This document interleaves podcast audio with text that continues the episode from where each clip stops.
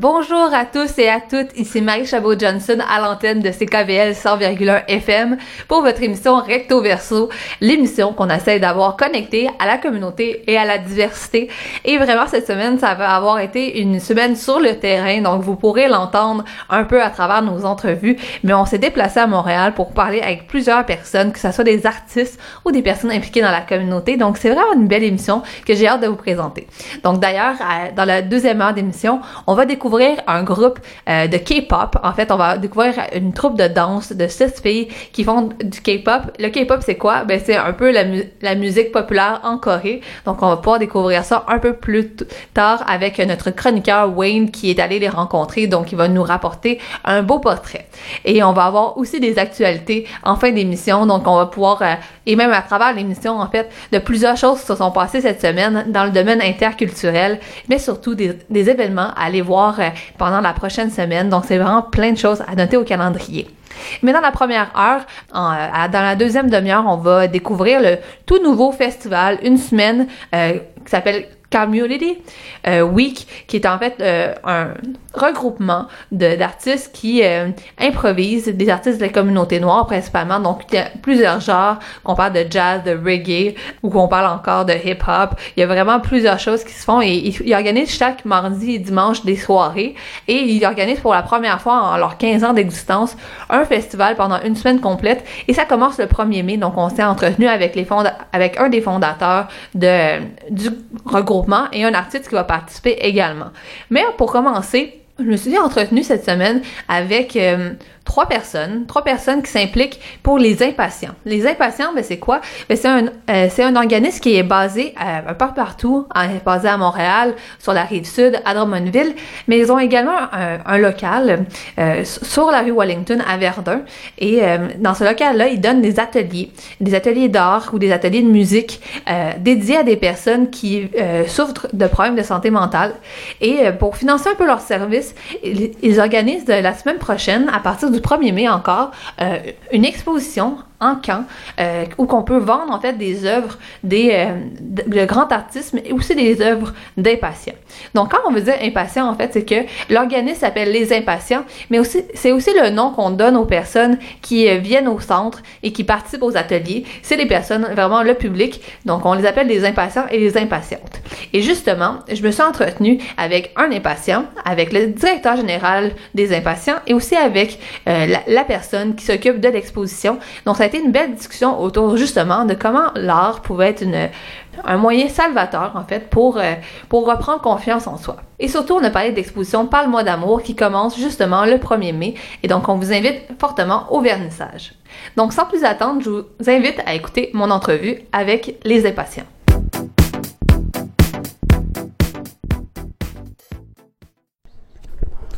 Bonjour, Frédéric Palardi, directeur général des Impatients. Florence Mallette. Euh, je suis euh, assistante coordonnatrice aux expositions aux impatients. Donc, je m'occupe des parmois d'amour. Je m'occupe aussi de la boutique des produits dérivés.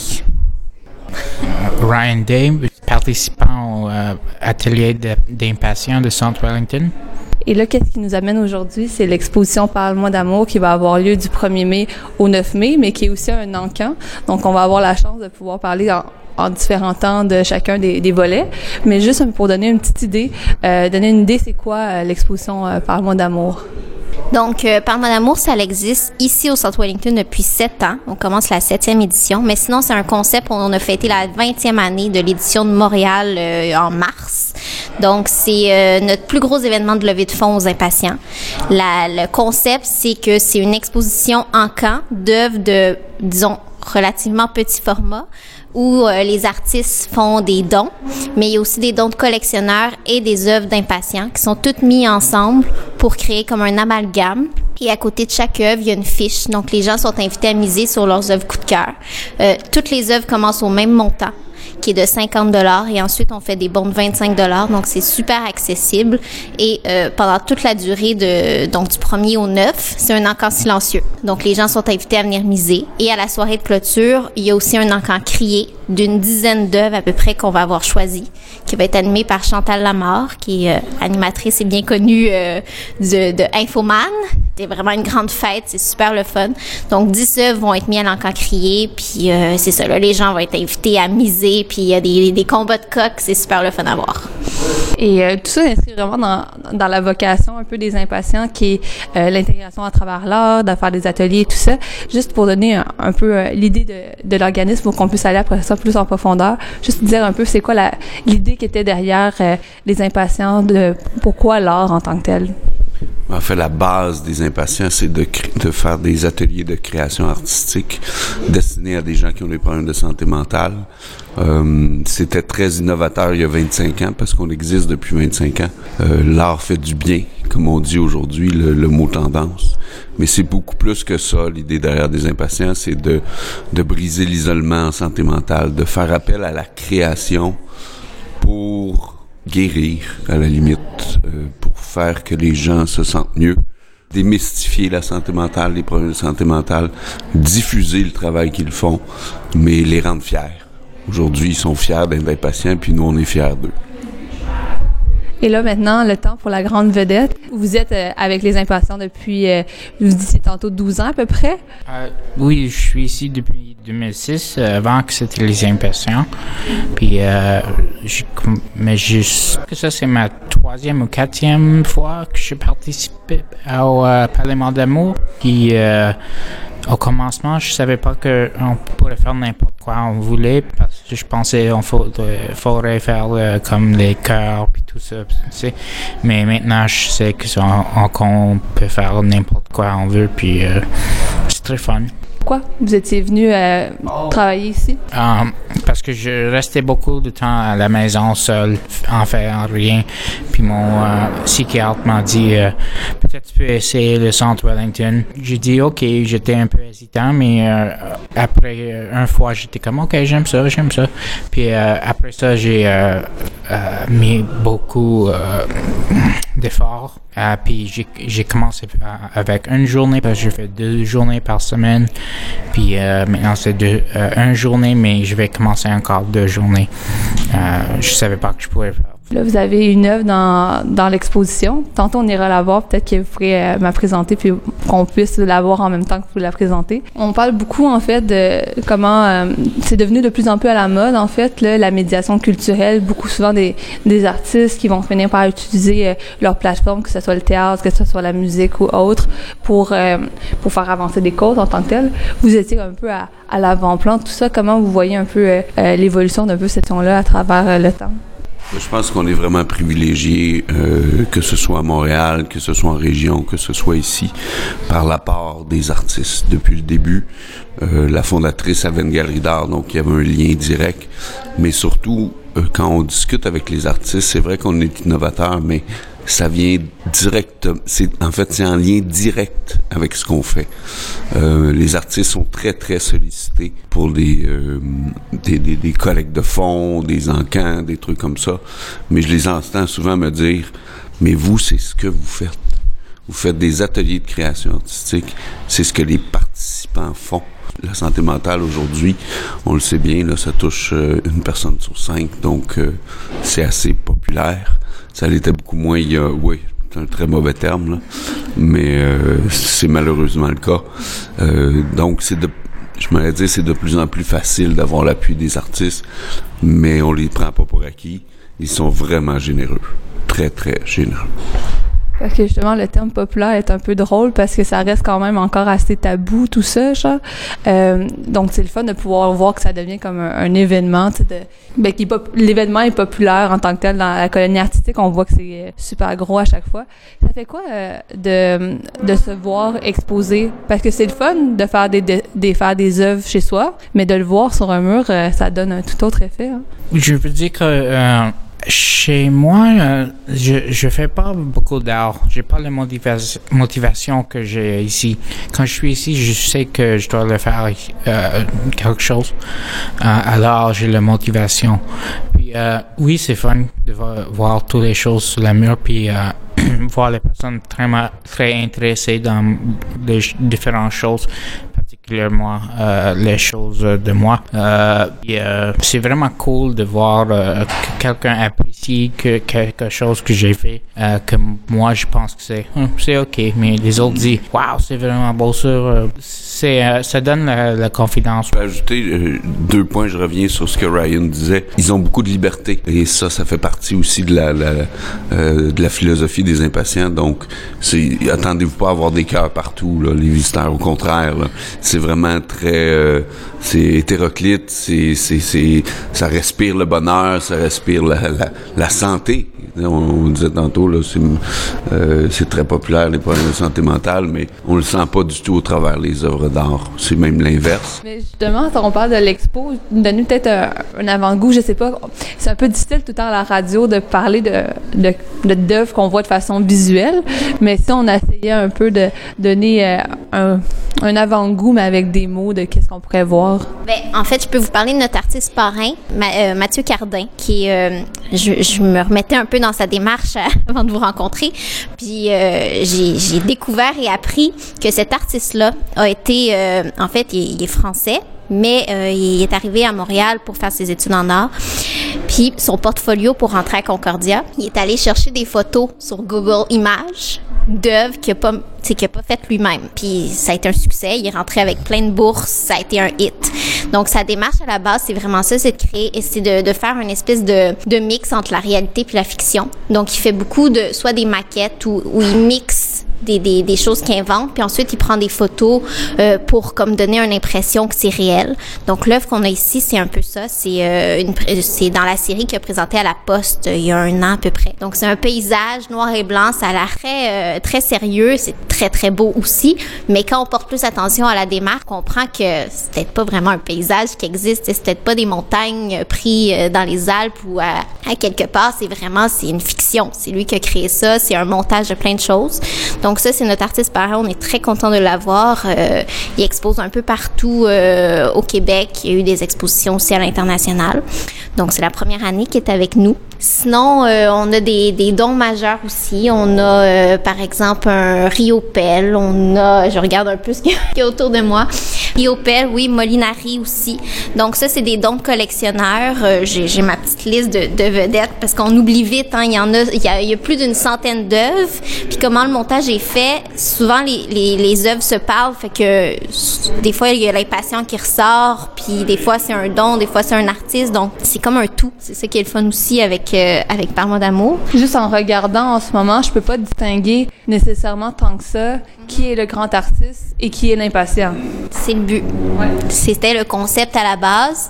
Puis euh, c'est vraiment un souhait parce que il y a des œuvres qui sont absolument magnifiques. Puis on veut pas que les gens s'arrêtent ou que ça soit, tu sais, veut pas l'idée de d'acheter une œuvre pour peut-être que ça soit rentable ou euh, pour faire, euh, c'est vraiment plus en galerie. C'est vraiment, c'est pour la cause. Puis si c'est un coup de cœur, ben tant mieux mise sur ton coup de cœur. Mais c'est le but, c'est vraiment que euh, tout le monde soit sur le même pied d'égalité. Donc, euh, on a aussi un René de Rouen euh, parmi les œuvres. Euh, on a un Chris Klein, David Lafrance, Guido Molinari qu'on a dit, Nathalie Reiss. Puis parmi les artistes, il y a pour la première fois cette année Marin Blanc qu'on connaît, surtout visuellement, c'est elle qui a fait toute la, la, la- le graphisme des francopholies. Mais euh, c'est dur à décrire parce que c'est ça, sont vraiment toutes uniques et très différentes. Mais c'est une exposition qu'on a voulu printanière. On est tanné du temps gris, donc Wellington c'est notre expo On veut que ça soit joyeux, coloré, euh, que les gens quand ils passent devant la vitrine sur Wellington arrêtent parce que c'est jaune, c'est vert, c'est flashy. D'ailleurs, on va rappeler l'adresse, hein, le 4932 Wellington. Comme ça, on pourra inviter les gens à, à venir directement pour être capable de, justement pouvoir euh, identifier ces grandes couleurs euh, à travers la, fenêtre et tout ça. Mais on, sent un peu, Florence, votre passion pour pour l'art, parce que juste dans les noms que vous dites, je pense que c'est pas nécessairement le commun des mortels qui connaît l'entièreté de ces artistes-là ici au Québec. Oui, puis d'ailleurs, euh, moi, c'est mon intérêt euh, pour euh, Parle-moi d'amour Wellington, c'est qu'on va vraiment chercher souvent la relève.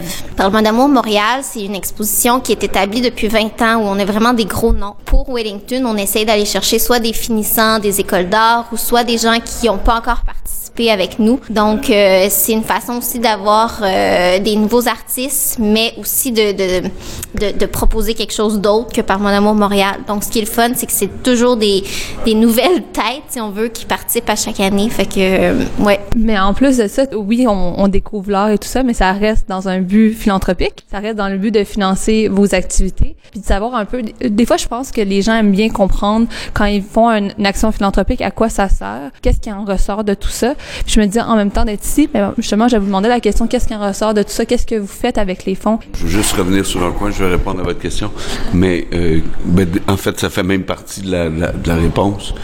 Euh, Vous pouvez pas savoir comment ça fait du bien aux participants. Euh, je pense que Ryan le disait, il fait peu de peinture chez lui, mais quand il, il- le fait de voir les gens qui aiment ses tableaux, euh, qui euh, donc il vient voir, mais aussi les gens qui ont des problèmes de santé mentale, souvent on leur demande plus rien, ils se sentent plus utiles à rien, et le fait de donner leur tableau le fait que les tableaux se vendent et que les profits aident à poursuivre les activités des impatients, c'est énorme pour eux. Ils sont très, très fiers de ça, de pouvoir donner, de pouvoir redonner.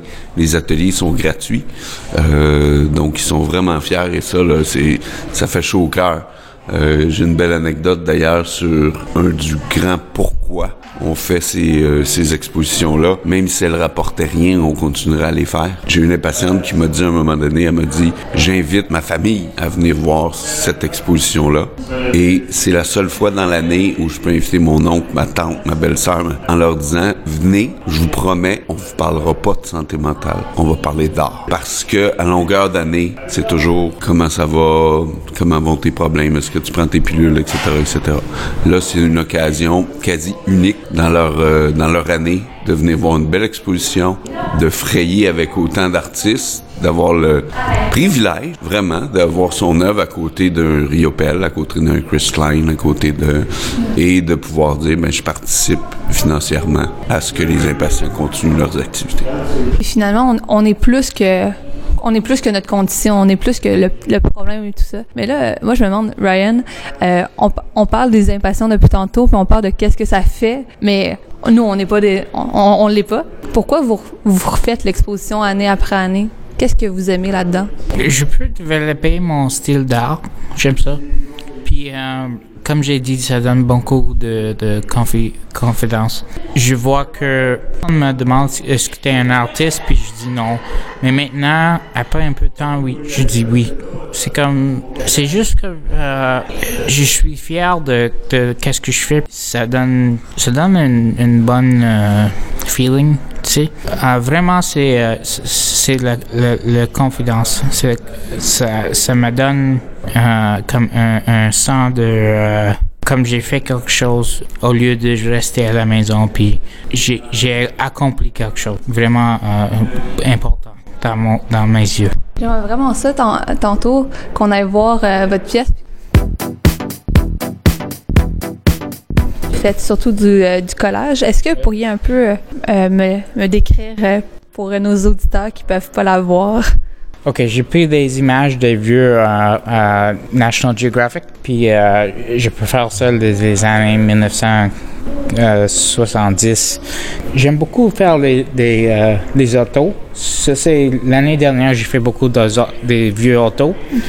Ici, on a un peu de papier mâché euh, en dessous, euh, en, en, en bas, puis euh, On voit beaucoup le contraste entre la couleur et d'autres endroits qui sont en noir et blanc. Pour le- les choses pariement d'amour, je travaille euh, plus fort que normal. Normalement, je fais un par jour. Ça, ça m'a pris comme quatre ou cinq euh, ou plus euh, cours pour le finir. Parce que je mets plus d'efforts. Comme ça, c'est la peinture ici. Puis ça, c'est juste, euh, j'ai coupé quelque chose qui était tout gris. Tu vois, c'est juste une image d'une euh, d'une rue dans les forêts. Puis ici, on a des photos, des, des vieux photos des hommes. euh, c'est juste, toutes les différentes choses pour faire un contraste. Mais j'essaie de faire, comme tu as dit, un contraste, mais pour ce qu'on on peut regarder. Mais si tu regardes vraiment proche, tu peux voir qu'il y a beaucoup de petites choses que tu, si tu vois pas euh, au premier vue. Après ça, tu peux voir, il y a beaucoup, c'est comme un lézard là, mais sans tête. C'est quelque chose que je travaille fort. Je pense que tout le monde travaille fort sur leur, leurs œuvres, euh, plus fort que normal, parce qu'on sait que ça va être euh, sur exhibition. Ben bravo, c'est très beau, vraiment. Là. Je peux pas distinguer. Moi, moi, je le dis, hein, on voit pas la différence entre des personnes qui, qui gagnent leur vie pour faire ça, puis des personnes qui font ça encore plus pour le plaisir. Merci. Alors, euh, on, vous, invite du 1er au 9 mai au Centre Wellington, qui est situé au 4932 rue, Wellington à Verdun. C'est ouvert du lundi au vendredi de 10h à 5h et le samedi de 13h à 17h. Donc, venez voir. Si vous avez des coups de cœur, ben, c'est tant mieux. Faites une petite mise. C'est juste des bons de 25 ça, ça vous engage à rien. Tout l'argent est tellement utile après à l'organisme pour euh, soutenir nos activités qu'on donne dans la communauté. Donc, euh, on invite les gens de Verdun, de la salle, du sud-ouest, de, de partout à, à venir voir ce qu'on ce qu'on fait dans votre région. Peut-être ajouter un petit merci à nos commanditaires rapidement. Je pense que c'est très important. Et la majorité viennent de la, de la, de la région, donc euh, de, la, de la communauté. Entre autres, euh, Café Baobab, dont je viens de boire un café extraordinaire. MFBB, Gotrick, Cadriscan, Desjardins, la ville de Verdun et Sweetly, la boulangerie, qui va fournir une partie du repas. Et la brasserie Baldwin est un commanditaire cette année, donc il y aura de la bière gratuite. Donc, vous êtes vraiment les bienvenus. On aime ça voir le monde. On aime ça. Les impatients aiment ça les voir. Et les impatients sont là aussi. hein. Ça, c'est important. Et c'est gratuit.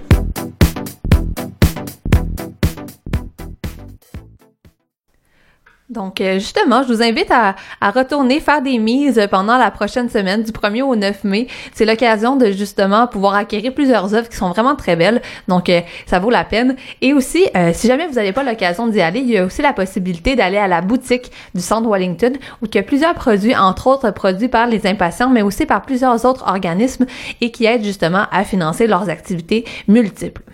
Mais sur un autre sujet, c'était aussi l'occasion de euh, la remise des, euh, des prix annuels des artistes pour la paix. Et cette, cette, euh, cette année a été honorée, en fait, trois personnes. Il y a trois prix à, remettre qui ont été remis ce lundi. On parle du prix Artiste pour la paix 2018 qui a été remis à, à Akil Virani, qui est un artiste graphiste qui est natif de Vancouver, mais qui est basé à Montréal, qu'on surnomme l'artiste du peuple.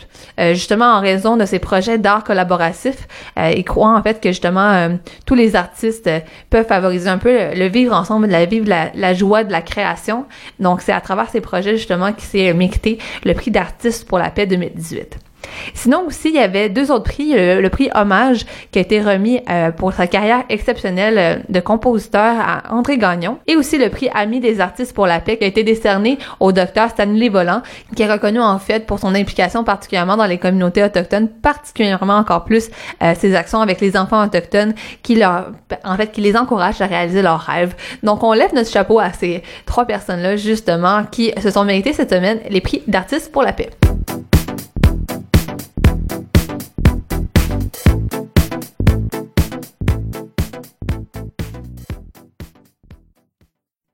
Donc, bienvenue à l'émission après une petite interruption pour des courtes publicités. Euh, ici Marie Chabot-Johnson au microphone de CKVL 100,1 FM. Euh, comme promis pour cette deuxième demi-heure d'émission, on va vous parler du Community Vibe Collective qui organise à partir de la semaine prochaine sa première semaine un peu de festival euh, pour célébrer en fait leurs 15 ans d'existence euh, qui va s'appeler en fait la Community Music Week 2018 et qui met en fait le talent des communautés noires à, à profit pendant toute la semaine. Mais euh, c'était l'occasion en même temps de découvrir un, collectif euh, qui est vraiment un collectif dans un tout, au- euh, tout autre sens que, du terme que qu'on pourrait penser, c'est pas nécessairement dans le sens d'un groupe euh, de musique, mais vraiment plus dans un espèce de regroupement euh, qu'on appelle grassroots, donc qui part vraiment de la communauté entre des personnes de plusieurs horizons, que ça soit des poètes, des chanteurs, des, des MC, des danseurs, des DJ, des musiciens, euh, qui font dans des styles tout à fait euh, comme éclectiques. là. On parle autant de R&B, de hip-hop, de afrobeat, funk, reggae, soul, jazz, donc vraiment plusieurs traditions. Plusieurs traditions sont quand même assez imprégnées dans euh, les traditions des communautés noires parce qu'on sait que, ça a été des communautés qui sont à, qui sont à l'avant-plan de la création de plusieurs styles musicaux et tout ça. Et donc, euh, ça fait, peu- ça fait à peu près 15 ans que euh, le, le regroupement, dans le fond, donne la chance à plusieurs personnes de d'aller sur scène pour faire de l'improvisation, des petits spectacles euh, qui sont faits sur le fly, mais qui sont euh, toujours d'une bonne qualité. Là. On parle pas nécessairement de faire un jam session comme ils vont me, euh, on va me le répéter assez souvent durant l'entrevue. c'est vraiment dans l'esprit de donner un tout autre plateforme pour essayer des choses. Donc, ils font ça l'année longue, du, le mardi et le dimanche. Mais là, ils ont voulu vraiment essayer de mettre de l'avant-plan encore plus les talents internationaux et locaux en organisant leur première semaine, justement, de festival. Et ça va commencer le 1er mai prochain, donc mardi prochain, euh, pour à peu près une semaine, qui a vraiment une grande panoplie de, d'artistes qui viennent dans le cadre de leur programmation, qui est en fait comme des soirées organisées pour chacun euh, des styles musicaux. Donc, je me suis entretenue avec euh, le cofondateur et aussi directeur musical de, du Community euh, Vibe Collective qui s'appelle Jason, ainsi qu'un artiste de la relève qui est un artiste qui justement commence à, à rentrer dans ce qu'on appelle le KVC euh, et qui s'appelle Shem. Donc euh, ça, va occuper un peu la prochaine demi-heure d'émission, mais ça va être une super belle rencontre. Vous verrez, on s'est rencontrés dans un café cette semaine, donc vous pouvez entendre un petit peu les sons en arrière, mais justement ça donnait bien l'ambiance qu'il y avait une une camaraderie entre ces deux personnes-là qui pourtant sont pas de la même génération, mais qui justement euh, sont dans le même euh, groupe, le même collectif. Donc je vous invite un peu à découvrir qu'est-ce que c'est le KVC.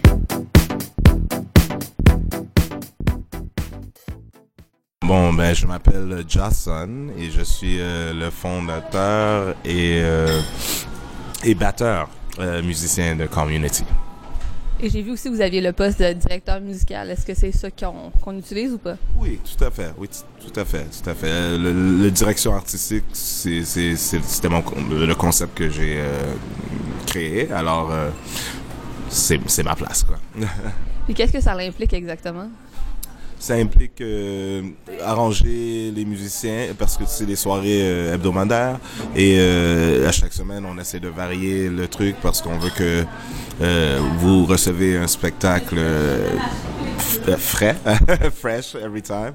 Alors on change les musiciens, c'est une rotation de, de, plusieurs musiciens, de chanteurs et poètes. dès le début, c'est moi qui bouquais tous les musiciens et tous les vocalistes et, euh, et faire des combinaisons intéressantes et tout ça. Et maintenant, j'ai un peu plus d'aide, euh, une chance. Euh, il y, a, y Janice qui nous aide à booker les vocalistes et je book toujours les musiciens. Mais l'idée, c'est de faire des combinaisons qui sont intéressantes et que je pense peut être intéressant et, et, et s'essayer. Alors c'est ça, c'est un peu mon, mon côté artistique. Et aussi le, le philosophie, c'est plus parce que c'est de l'improvisation. La philosophie de notre improvisation est, basée sur mm, un petit euh, langage qu'on a développé euh, à travers les années. Alors, euh, j'aide à garder cet esprit-là et ces fondations-là avec tous les gens qui sont nouveaux. Alors, oui, c'est artistique. Il y a une direction artistique, mais c'est assez free quand même. On veut que les artistes soient eux-mêmes dans la place. Alors, c'est de gérer pour que ça soit ensemble, mais que ça soit aussi euh, très euh, libre. Justement, on en a un avec nous, un artiste qui va pouvoir nous confirmer si c'est le cas ou pas. c'est ça. Justement, euh, j'allais dire que je suis sur l'opposé du spectrum de Jason. Je suis pas mal nouveau, nouveau né dans Community. Euh, vocaliste, je m'appelle Shamar Gordon en anglais ou euh, Shem for short pour mes amis, Shem G sur le stage, etc. Tout plein de noms différents parce que je suis un artiste multidisciplinaire. Euh, mais majoritairement vocaliste, nouveau, nouveau maintenant pour pour Community. Et justement, il a, il a raison, c'est c'est vraiment pas mal ça. Chaque artiste doit venir avec leur personnalité, leur leur spice à ajouter au mix. Euh, et c'est très, très accepté, justement. C'est pour ça qu'on se fait recruter, entre guillemets. Euh, c'est par notre notre aspect unique et qu'est-ce que chaque personne peut amener avec leur expertise différente. Par exemple, moi, je, suis peut-être meilleur en rap freestyle que, que, par exemple, Nora, qui est mille fois meilleur que moi en chant. Donc, on fait juste bounce des idées un par-dessus l'autre et ça, et ça, ça construit quelque chose d'incroyable à chaque semaine le mot-clé là, dans tout ça, c'est community, donc la communauté. Puis on, me disait justement avant qu'on rentre en onde que justement c'était super important l'espèce de mentorship qui existe entre, entre les artistes. Comment ça s'est bâti, ça? Ben, ça, fait, ça fait presque 15 ans maintenant que, que vous existez, ou même 15 ans. Là, je sais pas si l'anniversaire est passé encore. Euh, comment est-ce que vous avez bâti cet esprit-là? D'où ça venait l'idée? Ça vient de vraiment c'était le c'était le noyau du début. J'avais j'avais l'idée de, de faire euh, de créer un espace pour qu'on puisse euh, venir ensemble et jouer de la musique. euh, de laisser un peu parce qu'on était tous dans des groupes euh, séparés avec des euh, des très bons groupes, mais quand tu joues avec un style, un certain style, tu es un peu quand même dans un t'es sur une voie, tu vois. Et, euh, je voulais avoir un espace où qu'on pourrait délaisser ces choses-là et, euh, créer de la musique pour de la communication, pour euh, exprimer l'âme, euh, exprimer l'inexplicable. Euh, alors, euh, en faisant, en parlant à une couple de mes amis, euh, une douzaine d'amis, on a commencé à faire ça.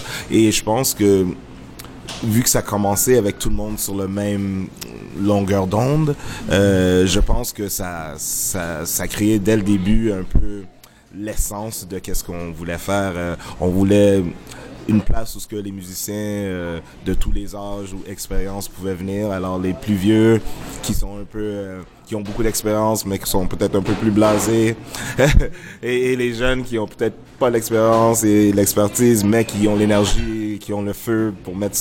C'est un bon mélange et ça chacun inspire euh, chacun. Et euh, je voulais tout à fait avoir ça. On a eu ça depuis dès le début.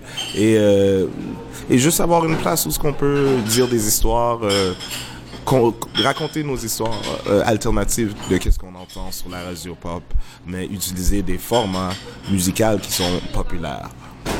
Mais justement, ça ressemble un peu à quoi? C'est quoi les styles qui sont mis? Puis aussi, comme quand on lit la description de, de l'organisation, c'est justement ça qui est mis de l'avant. C'est comment donner une plateforme à, des voix marginalisées ou à des styles qu'on qu'on n'entend pas beaucoup ailleurs.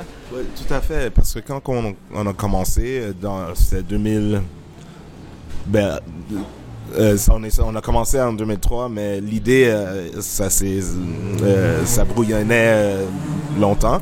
Euh, alors, et dans le temps, je trouvais que toutes les scènes étaient assez divisées.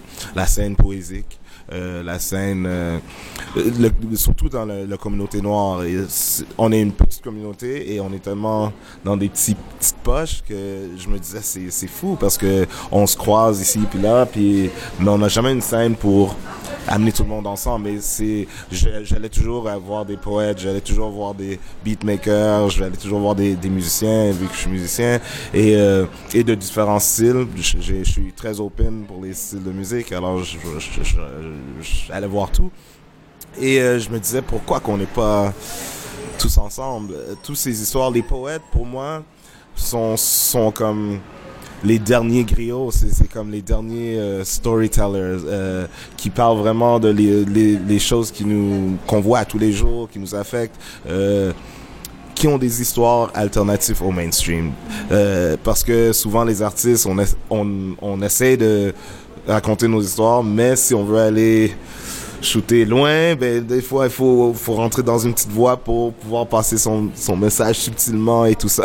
Mais je voulais une place où on pouvait être complètement libre et, et exprimer nos différences parce que pour moi la différence c'est ce qui est la belle chose, c'est ça qu'il faut célébrer et euh, si on vit ensemble et on on explique en nous exprimant, on peut voir les belles différences de chacun. Euh, c'est un monde plus compréhensible. Ça commence des discussions. euh, ça, on, on est dans une. C'est tellement. euh, c'est tellement profond. Des fois, je veux pas aller trop loin puis jaser trop longtemps, mais c'est ça. C'est vraiment juste pour euh, euh, se connaître plus. Faire. si on pourrait faire l'harmonie qu'on a sur la scène, l'exemple sur la scène en vraie vie, en société, ça serait comme magnifique. C'est, c'est un, un peu un, un petit monde idéaliste qu'on essaie de créer artistiquement, mais qui reflète euh, sur une société. J'aime, je vois que tu notes beaucoup de la tête, t'as l'air d'être en, a- en accord. T'as-tu quelque chose à ajouter? Euh, à part que je suis 100% d'accord, euh, je veux juste peut-être parler de mon expérience en- d'une autre génération en fait, comment je vois l- pas mal la même histoire, euh, que toutes les scènes sont pas nécessairement divisées, mais les gens restent pas mal réservés à leur scène.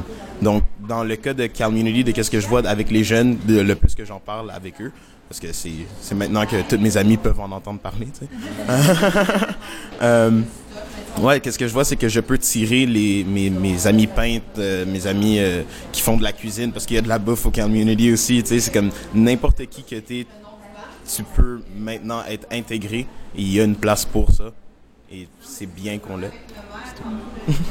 Parce que justement, c'est une des questions que je me pose souvent à l'émission, puis que j'essaie de poser aux gens que, que j'interviewe, c'est tout le temps l'idée de pourquoi, à votre avis, euh, le monde, genre de la musique, euh, mettons, mainstream, euh, de, la, de, la, radio est, est, si, par exemple, on pourrait dire que c'est très euh, uniforme, tu sais, on, voit juste une partie de qu'est-ce qui se fait dans la quantité bouillonnante de, musique qu'on voit à Montréal. Comment ça peut changer, tu sais? C'est quoi un peu votre constat par rapport à ça, vous qui êtes dans l'industrie depuis un bon bout? Euh, c'est pour ça que j'ai créé Community. je je sais pas comment qu'on peut changer ça parce que c'est une question de d'investissement de, de, dollars. Euh, quand tu investis dans quelque chose puis ça marche, ben là tu veux que ça marche encore. Fait que ça crée un, un genre de euh, mold, un genre de, je sais pas c'est quoi le mot en français, mais un genre de, ouais, un d'un plâtre que, que t'es, t'es pris un peu dedans. Une moule. Une moule. Et, euh, et cette moule-là ne fit pas nécessairement tous les artistes euh, créatifs qu'il y a ici à Montréal ou dans le monde. Alors, euh, euh, c'est super qu'on a l'Internet, mais mais même là, il faut, il faut encourager, encourager les gens d'être eux-mêmes, you know? So, parce que les influences pop sont, sont quand même grandes, même si euh, tu es un artiste, puis tu, tu montes, tu, tu turn on the radio, tu, tu ouvres la radio, l'influence est là, et, euh, et c'est continuellement là. Fait peut-être tu dis, ah, j'ai toutes ces histoires-là à, à, raconter, mais si je veux être à la radio, je, faudrait que je chante faut que je limite mes, topics un peu. You know? Fait que je sais pas qu'est-ce qu'il faut faire pour le changer. C'est pour ça que j'ai créé. Je me dis si on sème une graine, peut-être euh, d'autres personnes vont semer vont voir le, la petite arbre qui pousse puis ils vont dire ah c'est possible ils vont semer d'autres graines puis on va voir peut-être plus de variété plus d'options. Mais justement, comme là, vous créez une nouvelle vitrine. Donc, euh, outre les, soirées d'improvisation qui sont chaque mardi, si je ne me trompe pas, euh, ah, et dimanche. Et euh, là, vous créez un festival, donc une semaine durant, qui va commencer le 1er mai. Puis il y a une variété d'artistes dont la plupart, en fait, sauf un, je connais pas les noms. Euh, je pense qu'il y a beaucoup de personnes qui les connaissent pas quand on, on est un peu en dehors de cette scène-là. Je me disais, ben, est-ce que vous voudriez un peu nous présenter le line-up que vous avez préparé, puis de quoi ça va avoir l'air pendant la prochaine semaine? Oui, euh, ok. Oui, là c'est une grosse, semaine. Mais dans, le fond, on a, on a mis cette semaine. Dans le fond, c'est notre, notre 15e anniversaire, comme on a dit, euh, et euh, on voulait voir comment qu'on pourrait représenter un, pas devant pour euh, grandir. Et, vu que Community, c'est pas juste un band, c'est plus un événement, un happening, un échange. Euh, un church. c'est c'est comme beaucoup de choses pour plusieurs personnes. On voulait essayer de plus euh, représenter ça à place de faire euh, juste un gros spectacle, mais de montrer les éléments qui ont vraiment aidé la community à, à, à grandir. Alors, six soirs. Le premier soir commence, c'est notre opening party, comme on dit, et c'est un, un, ça va être basé, inspiré par l'Afro House. Alors musicalement, et euh, on a un invité euh, local qui s'appelle Wayne Tennant qui va être là, euh, se présenter.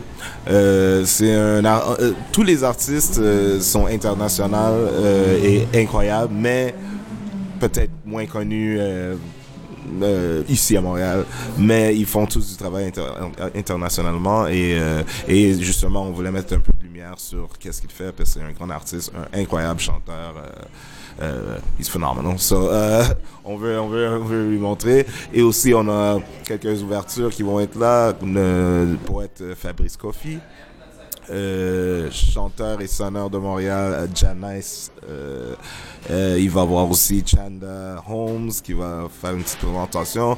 Et euh, après ça, ça va être un gros dance party avec une soirée improvisée sur la house avec un gros band de community.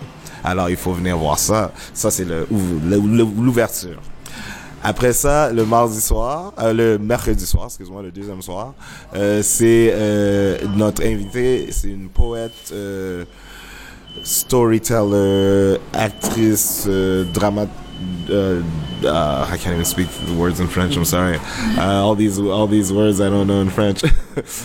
C'est ça, c'est juste une, une artiste dynamique, c'est un mentor, elle, elle ouvre des, des centres de, de mentorism dans le healing et l'expression, en Afrique, elle est juste partout et elle est basée à, à, à Toronto, alors, euh, et c'est une personne euh, fond, de la fondation de Community, alors c'est la famille. On l'a invité pour faire une prestation et euh, Community va faire aussi une prestation euh, qu'on appelle Intimate Sky. Donc, on prend le band de community et on, le divise en duo, trio, intéressant avec une voix, deux musiciens, deux voix, un musicien pour faire un petit euh, cinq minutes de performance. Alors, on ça va être une performance assez euh, beautiful, mais ça va être basé sur la poésie. Le troisième soir, c'est notre soirée euh, soul. Euh, ouais, notre soirée soul. Euh, et euh, ce soir-là, on a une invitée de Toronto qui s'appelle Shy Wisdom. Elle est une super bonne songwriter et, elle a travaillé avec des, des noms notamment comme Drake, Cardinal Official et entre autres plusieurs autres. On a elle, on a aussi le headliner qu'on feature, c'est une Guadeloupienne qui reste à Montréal bien sûr, mais une Guadeloupienne euh, qui s'appelle Malika Tyrolien. C'est une artiste euh, qui, elle aussi, elle, fait beaucoup, beaucoup de travail internationalement. Euh, elle a voyagé en Chine, en Inde, euh, à travers les Caraïbes, euh, les États-Unis. Elle a travaillé avec un groupe très populaire qui s'appelle Snarky Puppy qui ont, dont l'album sur lequel elle a travaillé a gagné comme trois Grammys. Elle a, elle a son propre projet qui, qui tourne très bien. On revient de Cap Vert, justement. Elle revient de Cap Vert puis, euh, pour faire ce, spectacle-là. Et euh, voilà, ça va être notre headliner pour la soirée et son est, est infernal. Alors, il faut être là pour cette soirée soul et floétique. Euh, le quatrième soir, c'est une soirée, on change de venue parce que tous les trois, les trois premiers soirs sont au petit campus juste pour mentionner. Et euh, euh, le, quatrième soir, c'est ça se passe au euh, 900, le espace 900.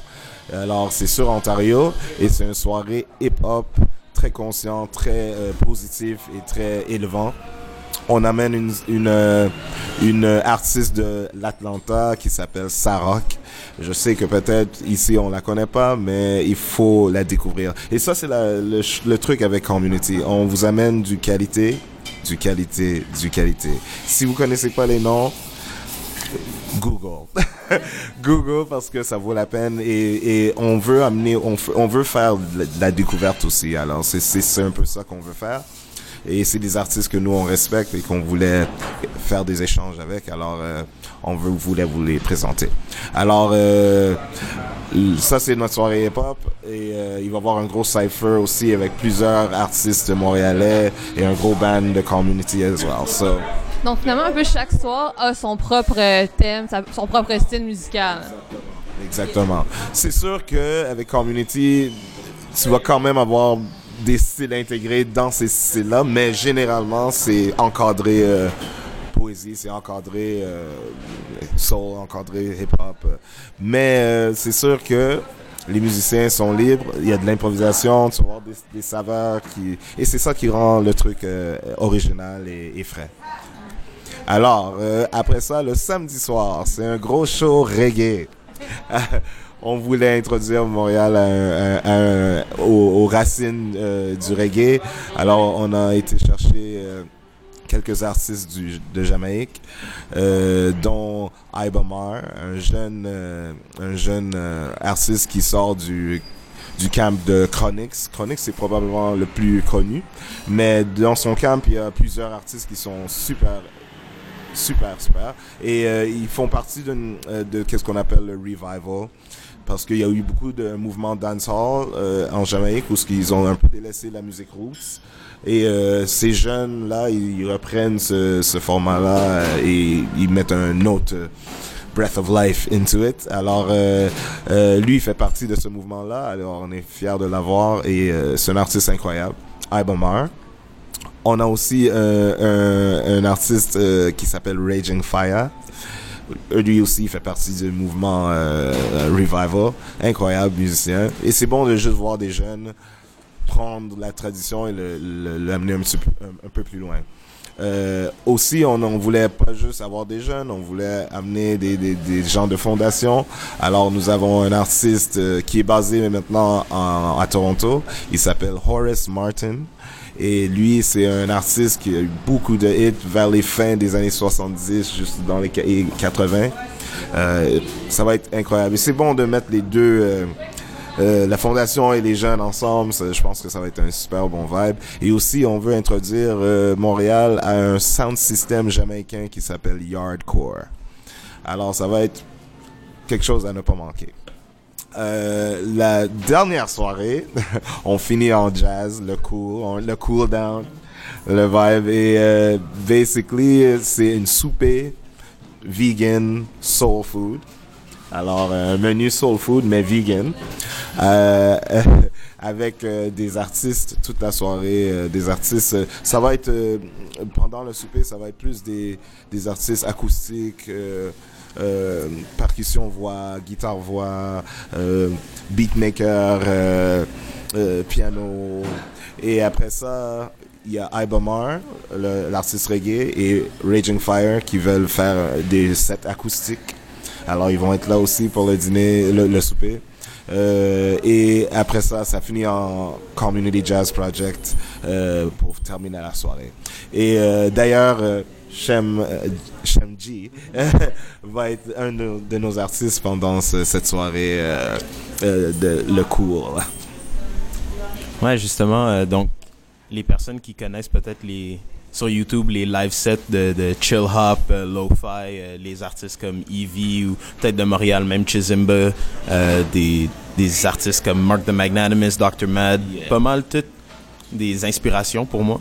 Euh, donc pour la soirée de jazz, je me suis dit que j'allais aller dans toutes les record stores que j'aime beaucoup de la ville, donc euh, Beatnik, euh, Café 180G, puis j'allais trouver toutes mes mes records jazz ou du Roy Ayers, puis j'allais trouver mes samples. J'ai invité un drummer électronique aussi pour jouer avec moi, puis on va set up un cool vibe.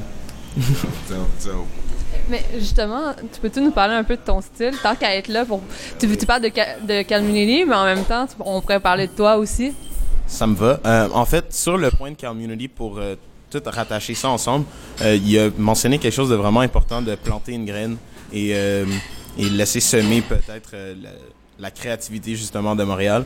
Et il y a eu beaucoup d'inspiration du projet de Community à travers les années qu'on voit pas mal les effets aujourd'hui. Par exemple, euh, il y a les Bliss Jam qui vont commencer juste après Community, les mêmes soirs. Donc, les jeunes qui vont être là, voir tous les amazing artistes qui sont là à Community vont pouvoir peut-être aller sur le micro avec un band dans un style similaire juste après, juste à côté. C'est une des meilleures idées que j'ai entendues ever.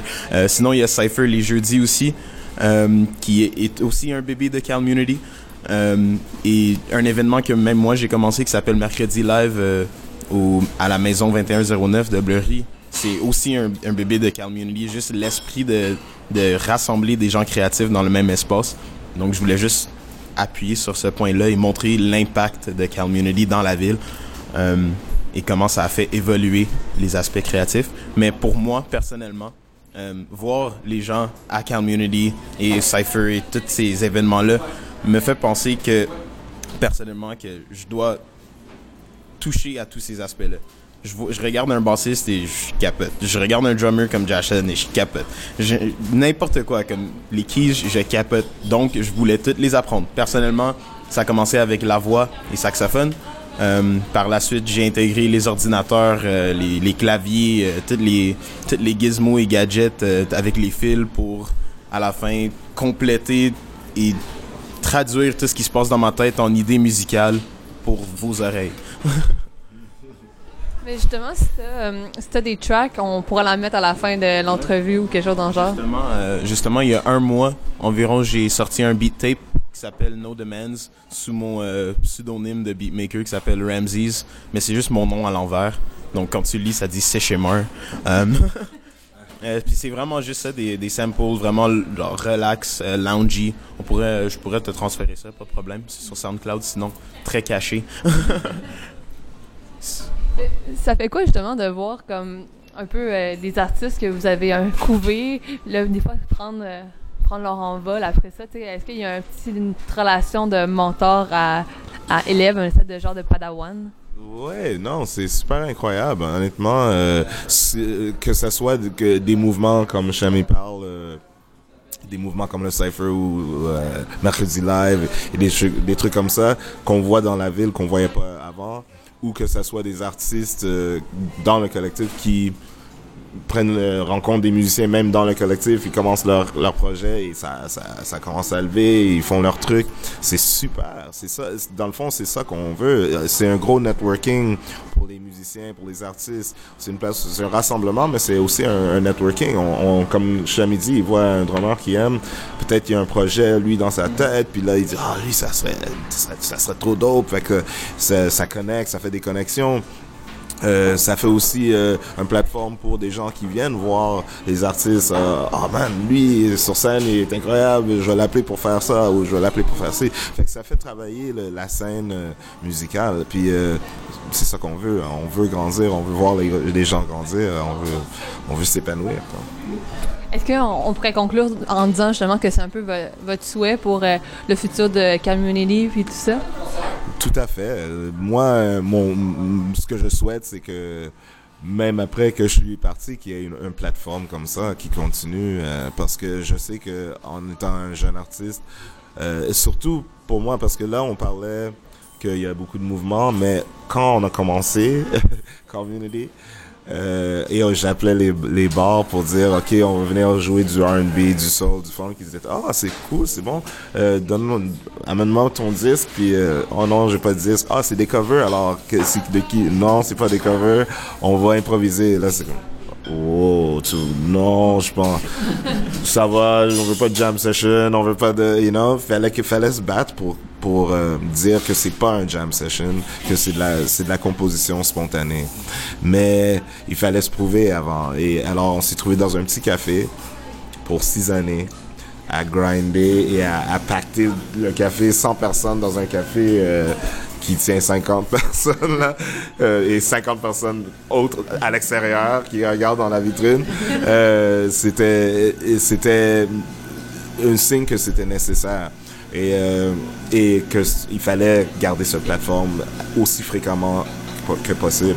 Et euh, en faisant ça, ben là, aujourd'hui, là, on peut entrer dans un bar. Ouais, on fait de l'improvisation. Ah, c'est cool. Les gens, il n'y a pas de problème parce que ça a été tested and proven, you know? Et après ça, ils sont contents, eux, d'avoir les 100 personnes qui rentrent dans leur bar. exactement, exactement.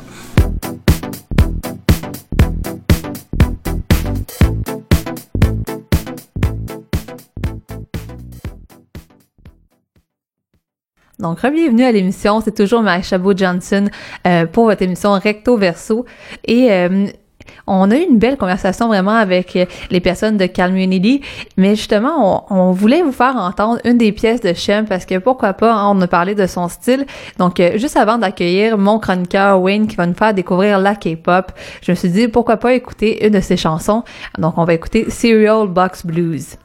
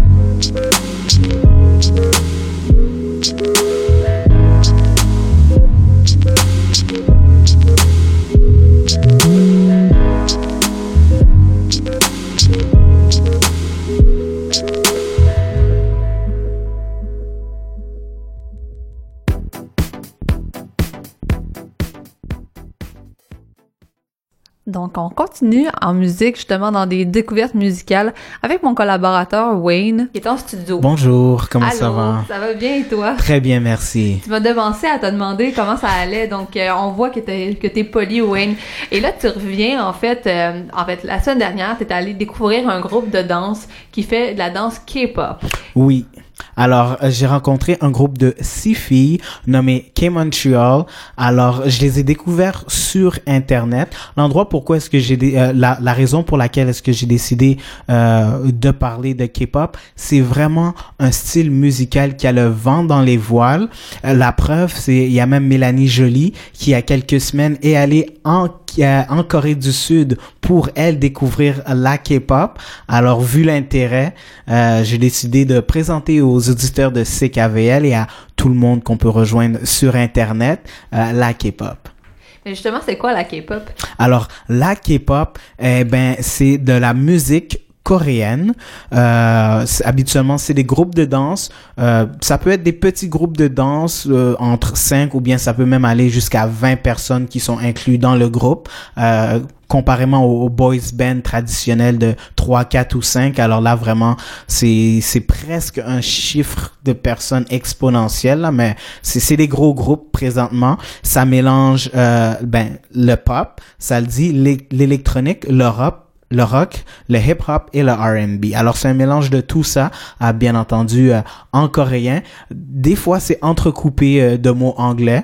Alors c'est ça vraiment le, le K-pop. Là, la fièvre, en fait, touché le reste du monde. C'est pas juste en Corée qu'on peut voir la K-pop. Et ça a touché justement plusieurs filles qui sont, qui sont originaires de Montréal avec un, un background assez hétéroclite. Peux-tu me dire, finalement, c'est qui euh, K-Montreal? Alors, K-Montreal, c'est vraiment un groupe de six euh, filles issues de milieux complètement différents qui se sont rencontrées à Montréal et qui ont mélangé l'amour pour la danse avec l'amour pour euh, la culture euh, coréenne et euh, mélanger ça ensemble.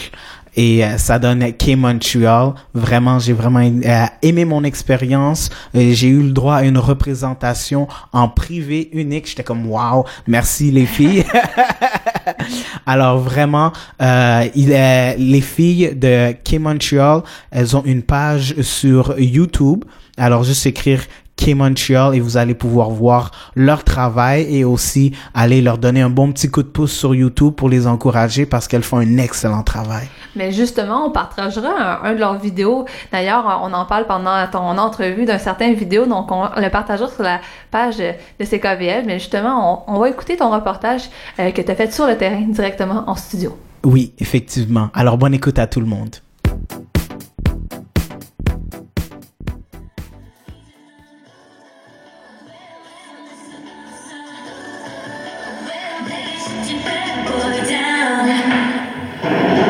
Mesdames et messieurs, K-Montreal. Alors, je suis présentement avec les six filles de K-Montreal. Je viens d'assister à une merveilleuse représentation. Merci les filles. Euh, premièrement, j'aimerais que vous me présenteriez K-Montreal. C'est quoi exactement? K-Montreal, c'est d'abord la vie étudiante, la diversité culturelle et une famille. Alors, je vais les laisser s'introduire. Alors, on va commencer par toi. C'est quoi ton nom? Euh, Awa, je viens du Sénégal. Kenza, je viens des Antilles. Teddy, je viens du Burkina Faso. Joël, je viens de Montréal. Eve, je viens de Montréal. Éléonore, je viens de France. Et ces filles sont tous fans de K-pop et elles ont leur propre groupe de danse. Alors, on va commencer par toi. C'est quoi ton nom? Eve, Alors, est-ce que tu peux me parler de la première fois que tu es rentré en contact avec la K-pop? C'était quand? C'était en 2015. Je suis tombée par hasard sur une vidéo de BTS, Boy in Love. Puis j'avais toujours un peu entendu parler du genre de K-pop, mais il y avait beaucoup de préjugés que. Puis j'ai j'ai un peu exploré, puis j'ai fait ah, c'est pas qu'est-ce que je pensais. Puis c'est comme ça que je me suis accrochée dans ce monde. C'est quoi ton nom?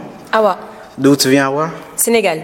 Euh, de où au Sénégal? Dakar, À la capitale. la capitale. Dakar ne dort jamais. Jamais. Alors, est-ce que tu peux m'expliquer, euh, toi, c'était quoi ton premier contact avec euh, la K-pop? Euh, moi, je dirais que c'était en fin 2014, début 2015. Euh, J'avais une amie qui était vraiment extrêmement fan de K-pop et euh, elle me elle m'en parlait souvent. Donc elle me disait oui, euh, il y a des groupes de filles, il y a des groupes de garçons. La musique est vraiment entraînante, c'est vraiment catchy. Et euh, je, je n'avais jamais connu avant, donc elle m'a fait écouter un groupe. Je me souviens, c'était les Super Juniors. Et euh, elle m'a fait écouter ce groupe et j'ai vraiment beaucoup accroché depuis. Ben, D'accord. Euh, on va continuer. Toi, c'est quoi ton nom, s'il te plaît? Moi, c'est Éléonore, D'où tu viens? de France. Très bien. Ça fait combien de temps que tu es fan de K-pop? Alors, ça fait depuis 2011. Et est-ce que tu peux nous expliquer, toi, qu'est-ce qui t'a accroché à la K-pop? Alors moi, ce qui m'a accroché à la K-pop, c'est vraiment la danse, en fait. Toutes les chorégraphies. Ce qui est très spécifique à la K-pop, c'est que les groupes ont chacun leur propre chorégraphie associée à leur euh, chanson comeback. Et, euh, et j'ai trouvé ça fascinant, en fait, de voir à quel point la synchronisation, la créativité dans leur chorégraphie était euh, prenante. Et je me suis dit, bah, au début, j'ai commencé à écouter de la K-pop juste pour la danse. Puis finalement, de fil en aiguille, euh, j'ai commencé à aussi apprécier beaucoup plus la musique. Et voilà. Et maintenant, en 2018, je suis encore là. En parlant de musique, euh, est-ce qu'il y a quelqu'un ici qui parle le coréen? Un tout petit peu? Ok, alors c'est qui qui l'étudie? Parce qu'on m'a dit que c'est une langue extrêmement dure à apprendre. Est-ce que c'est vrai? Et moi, je trouve que ça dépend pour qui. Parce que, mettons, comme il y a des gens qui sont plus habitués avec les langages, les langages, les langues. Euh, donc, pour moi, c'est quand même assez relativement facile, je crois. Mais non, c'est ça, on est en train d'étudier, on n'est pas encore euh, très fluente. C'est dit. De- depuis combien de temps est-ce que tu as commencé à apprendre le coréen? Euh, j'ai toujours pas commencé. mais, mais je compte m'y mettre bientôt durant cet été. Est-ce que c'est difficile de comprendre les paroles ou bien tu, te, tu utilises les sous-titres habituellement quand tu regardes des vidéos euh, coréennes? Bah, comme ça fait assez longtemps que je suis la K-pop, j'arrive quand même à savoir certaines euh, significations quant aux chansons. Mais sinon, oui, il y a toujours les sous-titres en dessous. Pourquoi avez-vous choisi la K-pop? Qui veut se, se- se présenter? Kenza, je crois? Oui, Kenza. Euh, pourquoi on a choisi la K-pop plutôt que les autres styles de danse? C'est que justement c'était original, qu'on se retrouve euh, nous toutes, filles d'origine- d'horizons différentes, euh, pour se retrouver à Montréal et danser euh, bah, de la danse coréenne qui se retrouve euh, à l'autre bout de la planète. ben, Awa. Et euh, aussi, c'était intéressant dans le sens où euh, c'est tellement facile, enfin facile entre guillemets, mais on a tellement l'opportunité d'apprendre les autres danses. En ce moment, bah, que ce soit hip-hop, ballet, jazz, c'est des choses qui sont assez communes. Et c'est vrai que la K-pop, il n'y a pas beaucoup de personnes qui le dansent de manière professionnelle, entre guillemets. Et c'est vrai que c'est vraiment intéressant, c'est vraiment original, comme Kenza disait. J'ai entendu dire que les chorégraphies sont extrêmement difficiles à apprendre. Est-ce que c'est vrai? Oui, ça, enfin, ça dépend quel type de danse et quel groupe. Comme il y a certains girl groupes qui sont très faciles à apprendre, et c'est souvent les boy groups qui sont les plus difficiles, qui ont des enchaînements très durs à, à assimiler. Il faut clean la, la chorégraphie, il faut vraiment le faire dans des bons temps. Et à quoi ça ressemble la K-pop scene à Montréal? Euh, la K-pop scene, en ce moment, il y a plusieurs groupes qui, euh, qui présentent aussi des dance covers. Euh, donc, euh, on peut dire que la K-pop est en ce moment en plein essor à, à Montréal. du coup, euh, c'est très intéressant. Par rapport, que par rapport à Paris, parce que moi je viens de Paris, et à Paris il n'y avait pas autant de groupes comme ça qui se lançaient euh, faisant leur chaîne YouTube. Donc en venant à Montréal, j'étais vraiment contente de pouvoir rencontrer toutes ces filles et de faire une danse, euh, chaîne de danse avec elles. Est-ce que vous avez des projets qui s'en viennent? Ouais, on aimerait faire beaucoup plus de performances euh, Mhm. dans des lieux publics ou vraiment des stages pour être en contact avec, euh, avec des personnes et pas tout le temps que ce soit euh, sur le net, en Ouais, ligne. même des challenges en public aussi. c'est assez fun de voir la réaction des gens. Et surtout, c'est très répandu en fait en Corée de faire des challenges, euh, que ce soit en public ou comme ce qu'on a mis sur euh, notre chaîne, un blindfolded euh, challenge ou bah voilà, plein de choses comme ça qui se font en public et qui font intervenir euh, des personnes extérieures.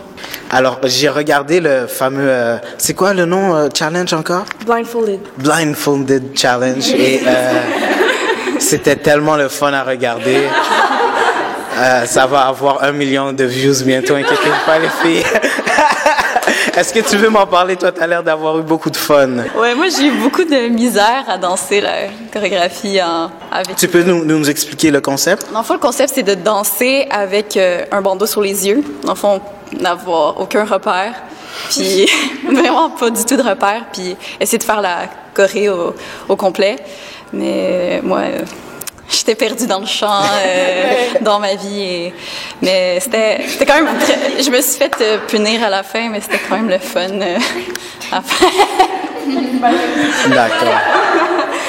Est-ce que tu voudrais me parler de ton groupe favori de K-pop, s'il te plaît? Me, me le présenter et euh, juste euh, me dire pourquoi est-ce que tu l'aimes, s'il te plaît? Ben, j'ai beaucoup de groupes que j'aime beaucoup, mais euh, le groupe du moment, c'est les NCT. Et euh, donc, c'est un groupe euh, de 18 membres au total. Euh, Pardon? 18 membres au total, oui. Euh, Parce que moi, quand j'ai vu 6, je croyais que, OK, c'est un gros groupe. Mais là, j'ai fait des recherches sur Internet et il y a des, oh, il y a des, il y a des gros groupes. Alors oui, tu, tu m'expliquais ton groupe. Euh, oui, donc c'est un groupe de 18 membres au total, euh, divisé en trois sous-unités. Euh, chacun a sa propre particularité par rapport à la danse, par rapport à la chanson. Euh, Il y en a un d'entre eux, il y a un des groupes, c'est les NCC Dream. Ils sont plus petits, disons, par rapport à l'âge, ils sont plus proches, donc ils visent un, un public beaucoup plus jeune. Est-ce que quelqu'un d'autre veut me parler de son groupe favori? OK. Rappelle-moi ton nom, s'il te plaît. Euh, Joël. OK. Ben, mon groupe préféré, c'est BTS. Hey! Euh, c'est un groupe de sept membres. D'accord. Euh, en fait, c'est- c'est en ce moment, ils sont vraiment, euh, comment dire, influents, euh, puisqu'ils ont été invités au euh, American Music Awards. Ils ont gagné un Billboard euh, Award. Ils retournent cette année. Euh, donc, ils ont vraiment beaucoup de- d'influence mondialement. Puis, c'est eux, en fait, eux, une de leurs particularités, c'est qu'ils écrivent et composent leurs propres chansons. Euh, ouais, donc c'est pas c'est pas commun dans le, dans le monde du K-pop. Et est-ce que quelqu'un pourrait me parler d'une femme forte dans la K-pop? Euh, je pense qu'en ce moment, la femme forte de, du monde du K-pop se- serait CL, qui fait partie euh, de, qui faisait partie avant d'un groupe qui s'appelle 21. Et euh, en ce moment, elle est soliste et elle va débuter ses euh, ses parties en- aux États-Unis. Et franchement, je pense que c'est une femme qui va révolutionner le monde de la K-pop dans la mesure où elle, euh, elle ne cherche pas à agir de manière mignonne, mais plutôt de manière euh, sexy, quitte à, aller contre la vision que la Corée a de la femme et aller plus loin même que les standards de beauté. Et euh, même elle se produit, elle rappe, elle chante, elle danse, elle fait tout. Donc je pense qu'en ce moment, ce serait la femme forte. Euh, ça serait quoi euh, ton rêve avec ton groupe K-pop là Je vous vois aujourd'hui. Ça serait quoi votre, votre rêve le plus fou? Alors pour moi, ce serait vraiment de faire une gigantesque performance. Enfin, moi, j'adore vraiment performer, voir les gens et tout, être ouh, enfin, et euh, enfin, euh, ouais, c'est un- une sensation que j'aime énormément me produire sur scène, et euh, ce serait hyper fort si on pouvait toutes les six se produire sur scène. Et, euh, et rencontrer des personnes. Bon, en Corée, bon, bien sûr. mais ici aussi, ici, ici, ça me va très bien, mais voilà, ce serait une chance euh, inouïe de pouvoir faire ça, je pense. Est-ce que c'est sûr que j'imagine qu'un jour quelqu'un ici aimerait aller en Corée? Ou est déjà allé en Corée? Al- Alors, si vous iriez en Corée, ça serait quoi l'événement ou le premier endroit où est-ce que vous iriez? C'est dit. Et je pense que j'irai au musée de la SM Entertainment. euh, parce que, enfin, la SM Entertainment, c'est un label qui produit plusieurs euh, artistes. Et ils ont un musée à eux qui présente euh, différentes, différentes manières de présenter les artistes. C'est-à-dire que ce soit en présentant des chansons ou bien des, euh, des petits objets qu'on peut ramener chez nous. Et donc, je pense que j'irai chez eux. Euh, oui, donc j'irai dans un petit restaurant parce que la bouffe est. Jajangmyeon. Jajangmyeon. Jajangmyeon. Ouais. Goûtez les jajangmyeon. Un endroit qu'on aimerait vraiment bien visiter, c'est One Million Dance Studio. C'est en fait c'est un énorme studio de danse qui regroupe euh, plein de professeurs et leurs classes sont vraiment vraiment bonnes. C'est du haut niveau. Ils le filment après. Donc c'est un studio très sobre. Des... Ils choisissent des étudiants et ils les mettent dedans et en fait bah, ils le filment à la fin, ils le mettent sur leur YouTube. Ils ont commencé vraiment de rien pour arriver là où ils sont maintenant. Donc, c'est vraiment impressionnant. C'est un tel point où certains professeurs, certains de leurs professeurs, créent des chorégraphies et les apprennent à certaines euh, vraies idols c'est un groupe de K-pop. qui viennent eux-mêmes à leurs cours et qui l'apprennent et eux-mêmes deviennent des, des chanteurs ou des danseurs euh, solistes. En parlant de médias sociaux, qui s'occupe de, de l'Internet ici pour la page? Toutes les filles? Wow. Alors c'est vraiment un, un travail d'équipe. Comment est-ce que vous utilisez les médias sociaux? Est-ce que vous pourriez euh, me parler un peu plus de votre euh, chaîne YouTube et de qu'est-ce que vous mettez, produisez sur les médias sociaux, s'il vous plaît? Euh, en fait, euh, on essaye, vu que c'est la fin de session, on a posté moins. On essaie de poster environ euh, un cover de danse à chaque deux semaines. Euh, donc, euh, la première semaine, on l'apprend. Et ensuite, la deuxième semaine, on se pratique tout ensemble. On vient ici, en fait, pour le pratiquer. Et sinon, quand... C'est souvent quand les, les sortent leur nouvelle chanson, leur nouveau vidéoclip, que là, on apprend la chorégraphie du vidéo. Mais quand il n'y a plus rien de nouveau, si on veut, soit qu'on on y va avec nos préférés qui ont déjà sorti, ou sinon on fait des challenges comme on a fait il y a trois semaines. Donc c'est vraiment, c'est c'est focusé sur la danse, mais c'est sûr qu'éventuellement on veut euh, élargir un peu notre, euh, notre registre de, de chaînes, là, c'est sûr, mais... Ou avec la reaction qui a, Ouais. fait un, Ouais. qui a eu un super bon succès. On a fait une vidéo qui a eu, euh, je pense qu'il y a 50 000.200 vues. Pour ceux qui n'ont pas vu la vidéo, est-ce que vous pourriez m'expliquer qu'est-ce qui se passe? Est-ce que c'est six filles? C'est euh, un groupe, celui dont Awa parlait euh, précédemment, c'était NCT. Et ils ont sorti euh, un comeback très choquant, très bouleversant. Et du coup, en fait, on s'était juste retrouvés chez moi, on s'était assises et on s'est dit, bon, on va regarder la vidéo et se filmer pour voir nos réactions. Et ça a juste tourné qu'on était vraiment choqués par, par la vidéo, dans notre âme, là. et donc, du coup, on l'a mis sur internet et je pense que ce qui a touché les gens c'est qu'on était vraiment réel dans la Ouais. vidéo et que C'était drôle. oui voilà c'était drôle parce que vraiment nos réactions quand on voyait certains de nos préférés dedans Il y a beaucoup de personnes qui ont dû se reconnaître justement dans nos réactions, c'est pour ça qu'ils ont autant apprécié. Parce que c'est sûr, c'est hilarant à regarder. puis il y a différentes personnalités c'est ça dans la, dans la vidéo en fait Est-ce que tu peux me parler de ton vidéo favori que vous avez produit? Oh mon dieu, mon vidéo. Euh, oh, oh, attends, c'est un peu justement la reaction vidéo. Parce que j'ai tellement ri en faisant le montage, j'étais pas capable d'avancer. fait que ça, c'est un de mes vidéos que. Ouais, un de mes préférés, je pense. Alors, c'est toi qui as des les petits comments qui étaient vraiment Ouais. drôles, c'est de ta faute. Ouais, c'est de ma faute. Combien d'heures est-ce que tu investis là-dedans? Ah, j'investis beaucoup d'heures. Ben, en fait, ça dépend de chaque euh, vidéo. Donc, des vidéos de cover de danse, euh, je regarde chaque plan qu'on a fait, puis je choisis ceux que je juge les, les meilleurs. Comme ça, j'essaie de les assembler ensemble pour essayer de faire des meilleures transitions possibles. Et ça peut me prendre peut-être. Mais C'est pas si pire, 5 heures. Et vous êtes étudiante, j'ai cru comprendre. Alors, vous faites danse, boulot, travail, danse, boulot, travail, danse, boulot, travail. Euh, ben, je pense qu'une fois qu'on a trouvé notre équilibre, c'est une organisation, ça va tout seul, dans le sens où on est assez organisé, comme l'a dit, je crois, Joël. On a un cover toutes les deux semaines, ce qui nous laisse quand même pas mal de temps pour, euh, pour nous organiser entre les révisions, aller au cours et bah, répéter et le tournage entier. Donc voilà, c'est juste histoire d'être rodé et après ça part tout seul. Et c'est pas une contrainte dans le sens où on se retrouve entre amis et c'est pour ça que ça va tout seul. et- Même si on, a, on vient de trois, trois universités complètement différentes et de, trois, euh, de plusieurs filières différentes, ça ne nous embête pas plus que ça de se retrouver et puis de, de faire une chorégraphie. Et ça veut dire quoi exactement, qu'est Montreal? Euh, bah, C'était un mélange entre bah, la place où on s'était rencontré avec, euh, avec Eleanor, donc Montréal, et la K-pop. Et on s'est dit que c'était original parce que comme ça, même si on part dans un autre pays, on saura où ça a commencé et ce que ça représente. Donc la K-pop et Montréal. Et c'est comme les Nations Unies ici, là. Je répète, il y a le Dakar, les Antilles, euh, Burkina Faso. Burkina Faso, le Canada, le Canada et la France. Et il y a Haïti aussi qui tient le micro, inquiétez-vous pas. Alors, merci mesdames, j'ai passé un merveilleux temps avec vous et j'ai vu, euh, wow, une merveilleuse représentation. Merci femmes, énormément. Je vous souhaite beaucoup de chance, vous avez beaucoup d'énergie. Continuez vos vidéos. Merci.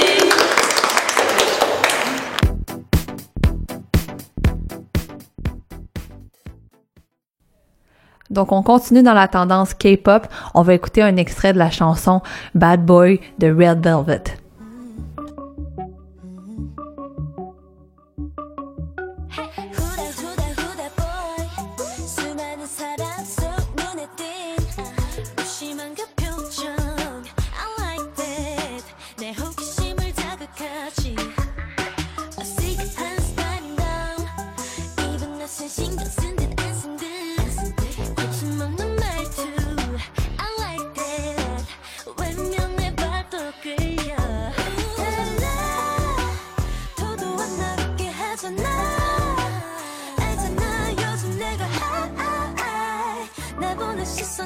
넌내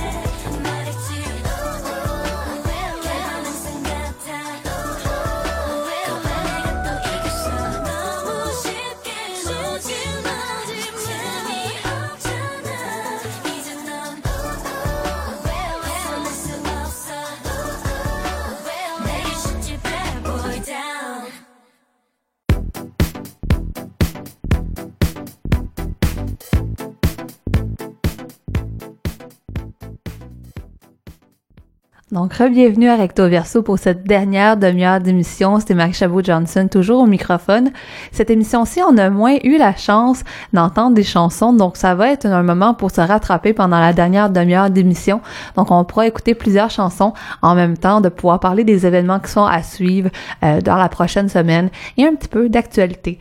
Donc, euh, on va commencer ça tout de suite un petit peu en musique. On va écouter Diogo Ramos qu'on avait eu en entrevue il y a quelques temps, qui va être en spectacle ce samedi à la place des arts pour euh, dans le cadre en fait des euh, des prix euh, de vision diversité. Il avait gagné justement une, résidence à la place des arts avec un conteur québécois qui s'appelle Jérôme Bérubé. Et justement donc ils vont faire justement un spectacle inédit pour cette rencontre justement insolite entre la Franco Bossa Nova et le conte. Donc on écoute tout de suite Diogo Ramos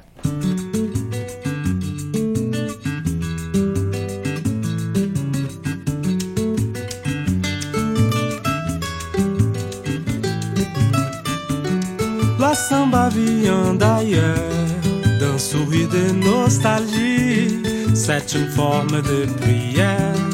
La samba vient d'ici, la samba là-bas est le. Le samba ici est là, si c'est lui ou si c'est là, ce qui compte c'est samba. Oh le samba lélé, par ici, samba là là, par là-bas, samba lélé par ici, samba la la, par là-bas. Pour combler mon silence, les mots et les nuances, la paix en résonance, sans.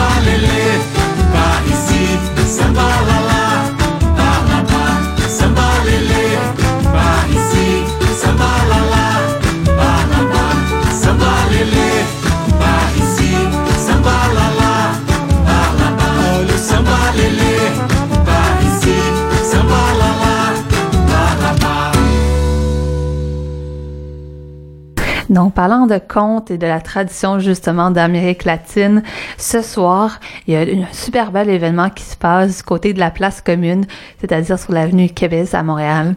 Euh, en fait, c'est un événement qui s'appelle Contes et légendes d'Amérique latine, qui est organisé entre autres par deux euh, conteurs, conteuses, qui s'appellent Mireya Bayacela et Saulo Almedo Evans. Euh, donc, j'espère avoir bien prononcé leur nom, et qui sont en fait d'origine latino-américaine, donc de l'Équateur et du Panama. Puis ensemble, ils vont raconter des histoires de l'Amérique latine, des contes et en fait juste des, des secrets qui sont bien gardés de l'Amazonie, des montagnes. Et donc, c'est un peu euh, l'idée de la tradition orale pour pouvoir partager plusieurs, euh, plusieurs histoires.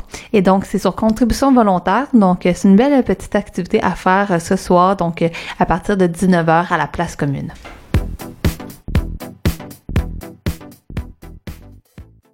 Et sur une autre idée, euh, quand on parle de contes, on parle souvent de la on parle souvent de l'enfance. Donc, euh, parlant de l'enfance, euh, on peut très bien faire un petit lien avec l'événement qui a lieu mercredi prochain, le 2 mai. Ça va être un événement qui a lieu dans l'après-midi, donc à, à 13h15, qui s'appelle en fait Mère d'ailleurs, fille d'ici, qui est organisé par Femmes du Monde à Côte-des-Neiges, qui dans le fond c'est un, un atelier d'échange, donc une activité qui est vraiment axée sur l'échange, qui vient à a amené la discussion sur euh, qu'est-ce que c'est d'être une mère, euh, mère immigrante surtout, euh, mais aussi d'avoir euh, d'avoir des enfants ici en terre québécoise qui vont pas nécessairement vivre la même réalité au niveau de leur enfance parce qu'ils vont être nés justement au Québec par rapport à être nés dans un autre pays, ça amène d'autres réalités. Et donc euh, justement, comment aborder le rôle d'être mère, mère immigrante surtout, est-ce que c'est un rôle qui est difficile?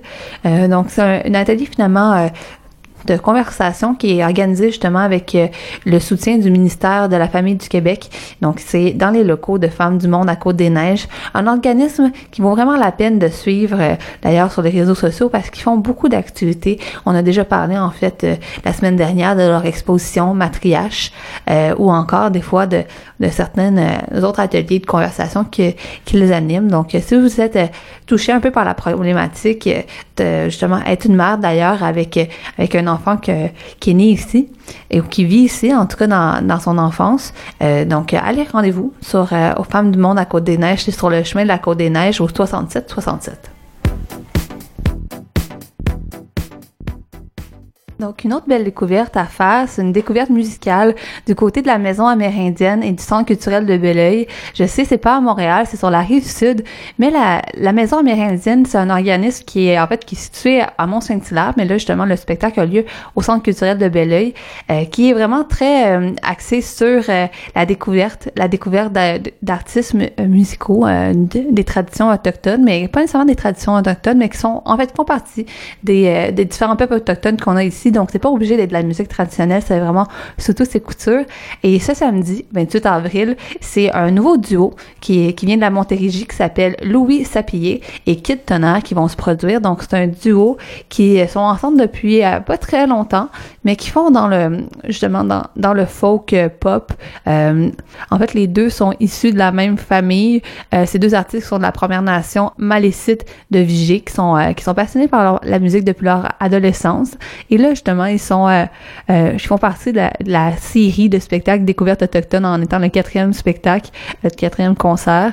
Donc, c'est une belle découverte à faire euh, seulement au coût de 15 dollars. Donc, euh, c'est une tradition que vous pouvez continuer justement. Donc, euh, finalement, euh, vous pouvez aller les voir. En fait, c'est du côté de, du Bon Sétulaire à la maison amérindienne, mais en partenariat finalement avec le centre de Belleuil. Et donc, puisque les deux artistes sont euh, encore tout débutants, j'ai pas réussi à trouver de, d'extrait de leur part, mais on va se mettre euh, une belle chanson en musique, une chanson de Moy Clark, euh, qui est une artiste très impliquée justement dans les communautés autochtones, qui, elle, est vraiment une forte euh, défense dresse euh, plutôt de euh, la culture autochtone. D'ailleurs, elle fait partie de, de plusieurs podcasts, euh, un podcast de ici Espace autochtone où elle amène justement des découvertes musicales des, des communautés des Premières Nations. Donc, on va écouter sa chanson Within. Oh, I find grace in the simple things that flow between the and beam. Oh, I find grace in the simple things that live within the waking dream. Oh, I find joy in the smile you hold, in the love you keep, in the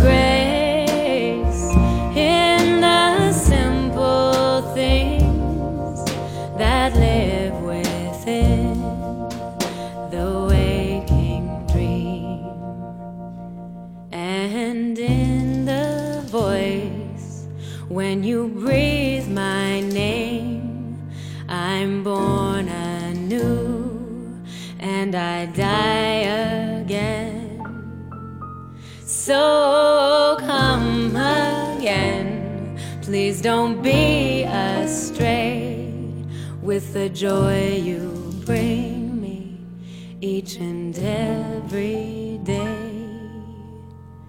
And I'll find grace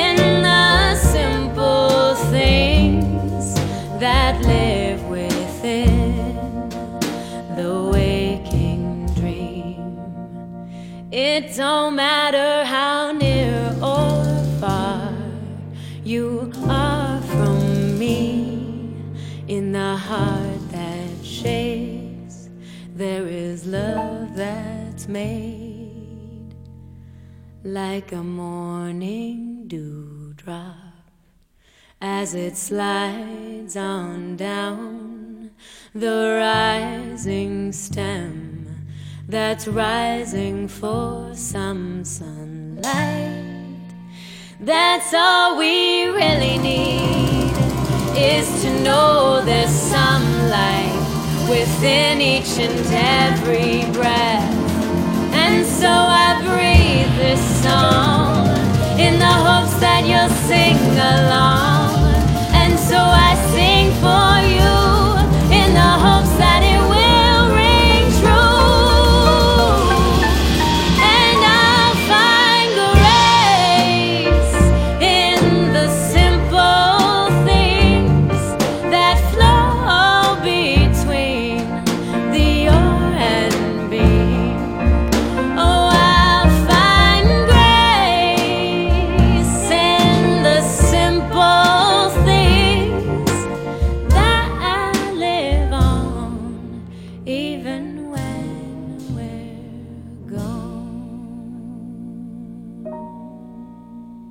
Donc, on voit quand même que c'est des textes puissants.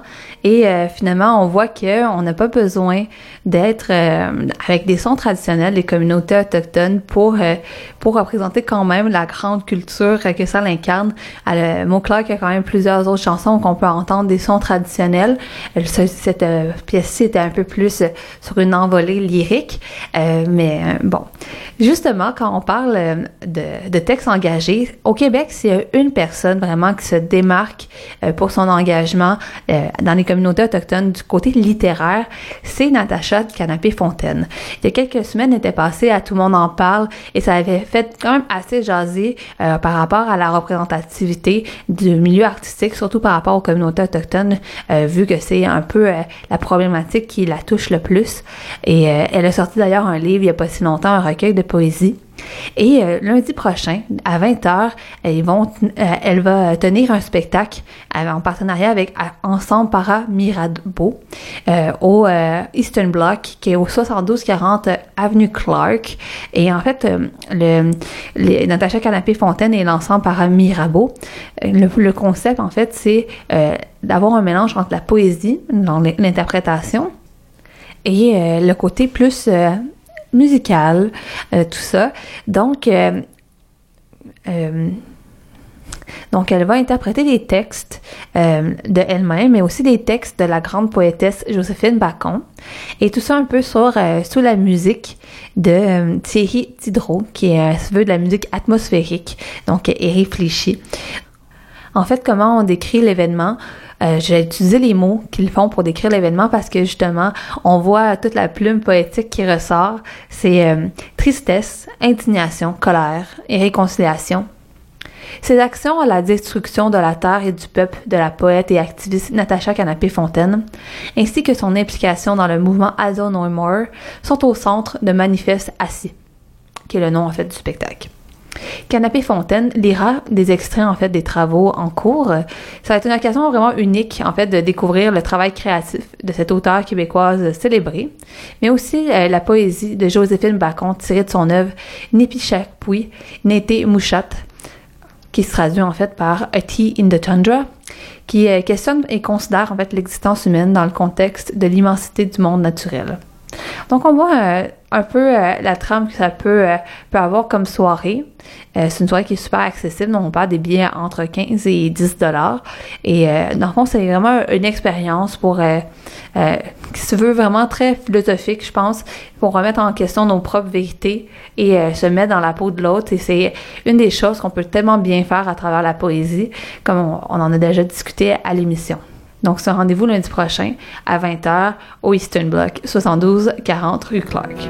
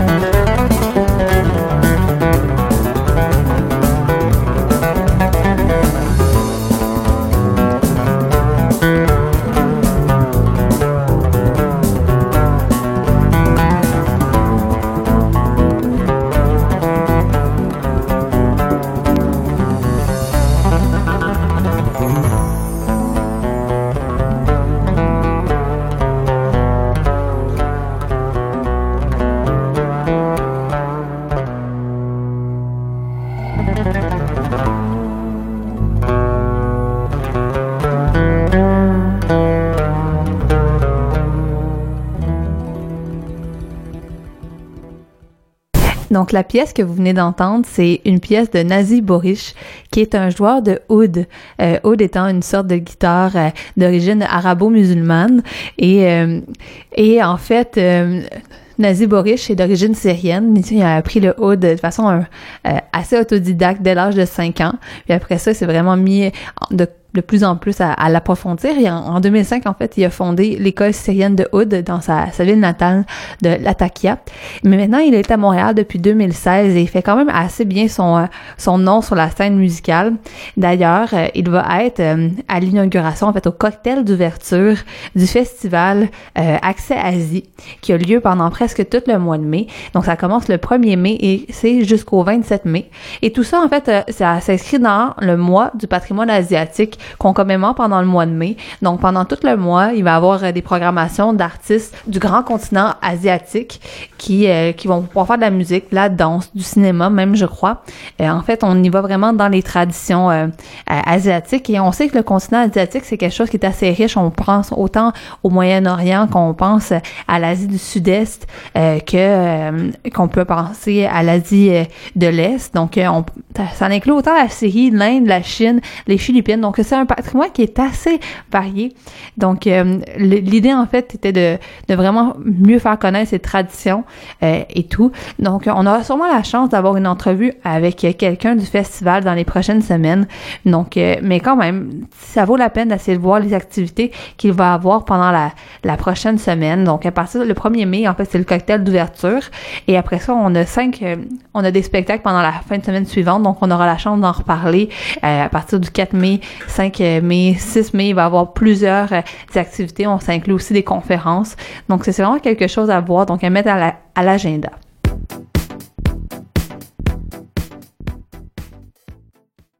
Donc justement, quand on parle de commémoration, il y a plusieurs événements aussi à voir euh, dans la prochaine semaine. Donc euh, juste pour en nommer quelques-uns, il y a euh, Échange urbain, diversité culturelle et urbanisme qui est euh, organisé par Héritage Montréal au musée McCord. Donc euh, à travers une série de quatre conférences, en fait, on réunit les penseurs, des bâtisseurs de la métropole euh, sur des points de vue un peu thématiques. Donc là, justement, cette fois-ci, c'est la thématique de la diversité culturelle et on parle en fait de comment euh, l'urbanisme en fait peut être inspiré par le paysage humain puis l'identité urbaine. Vu que Montréal quand même c'est une grande région métropolitaine, c'est plusieurs quartiers et c'est des espaces publics qui ont été quand même façonnés par plusieurs euh, communautés culturelles. On pense seulement à, euh, à la petite Italie ou encore le quartier chinois. Comment en fait ces communautés-là euh, identitaires, ces communautés-là culturelles ont finalement influencé le développement de l'espace public euh, euh, qui est Montréal? Donc à travers tout ça, donc c'est une belle discussion à avoir. Et parmi les conférenciers, il va y avoir des personnes qui sont au Centre d'urbanisation, culture et société de l'INRS. Donc Annick Germain qui est professeur là-bas. Il va avoir Justin Burke qui est administrateur du, euh, du collectif en fait Mémoire du Maryland, qui est un qui est aussi doctorant en études urbaines. Et euh, juste pour dire en fait Mémoire du Maryland, c'est vraiment une organisation qui à bout de bras euh, la reconnaissance de l'histoire de ce petit quartier euh, qui fait beaucoup de conférences, de marches exploratoires. Donc, c'est vraiment un exemple pour euh, le reste des quartiers montréalais de comment être capable de commémorer son histoire parce qu'on sait que finalement, on a tous des, des traditions et des héritages assez différents. Il va aussi avoir Alain Dessouza, qui est maire de Saint-Laurent et conseiller municipal. Donc, euh, ça peut être un autre point de vue à voir à travers tout ça. Lui, d'ailleurs, qui vient aussi d'une communauté culturelle. Donc, ça va pouvoir faire un beau mélange. Donc, c'est mercredi le 2 mai à 18h au musée McCord. Donc, euh, il n'y a pas besoin de réservation, mais les places sont limitées. Donc, euh, ça vaut la peine d'arriver tôt. Donc, c'est une des belles conférences qu'il va avoir au cours de la semaine prochaine.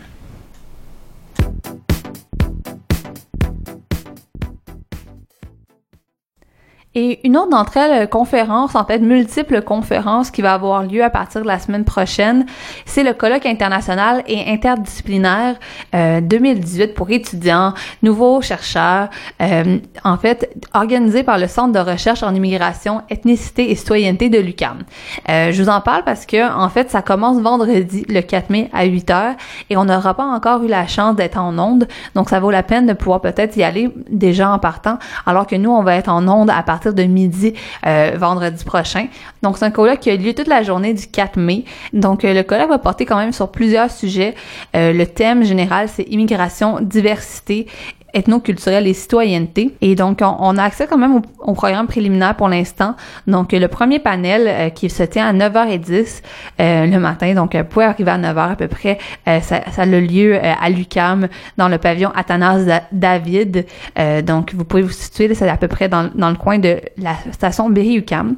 Donc, le panel numéro 1 va porter sur la discrimination systémique et le vivre ensemble. Donc, euh, on a lieu aussi à plusieurs euh, aspects là, à travers tout ça. Donc, on peut parler autant euh, des relations de pouvoir qu'il peut avoir par rapport aux différentes euh, euh, races euh, qui, euh, qui sont en fait une construction sociale euh, qui sont portées justement. Donc, on peut pouvoir voir, aborder cette question-là d'un point de vue un peu plus universitaire. Il va y avoir aussi euh, la question du vivre ensemble en milieu scolaire et aussi le racisme systémique euh, dans le milieu culturel qui, euh, qui est justement traité par Nadia Agi qu'on avait eu en entrevue en novembre dernier, qui est responsable de la recherche justement portée par Diversité Artistique Montréal sur le sujet. Il va avoir aussi un deuxième panel qui, lui, va porter davantage sur l'intégration. Donc, euh, on va parler de justement la question des appartenances multiples euh, et de la participation citoyenne au sein d'une d'une société qui est multiculturelle. Donc, c'est quoi les défis que ça porte, mais aussi euh, la question des associations ethniques et leur rapport au pouvoir. Donc, comment finalement ces, associations-là finissent par devenir un peu des lobbies, entre autres, mais aussi également comment ça devient des lieux de rassemblement euh, pour ces communautés-là pour être capable de faire exprimer leur voix à travers le système politique canadien. Il va y avoir aussi la question de la construction identitaire des personnes qui sont issues de l'immigration euh, sud-américaine. Donc, on va parler d'un cas spécifique à travers tout ça.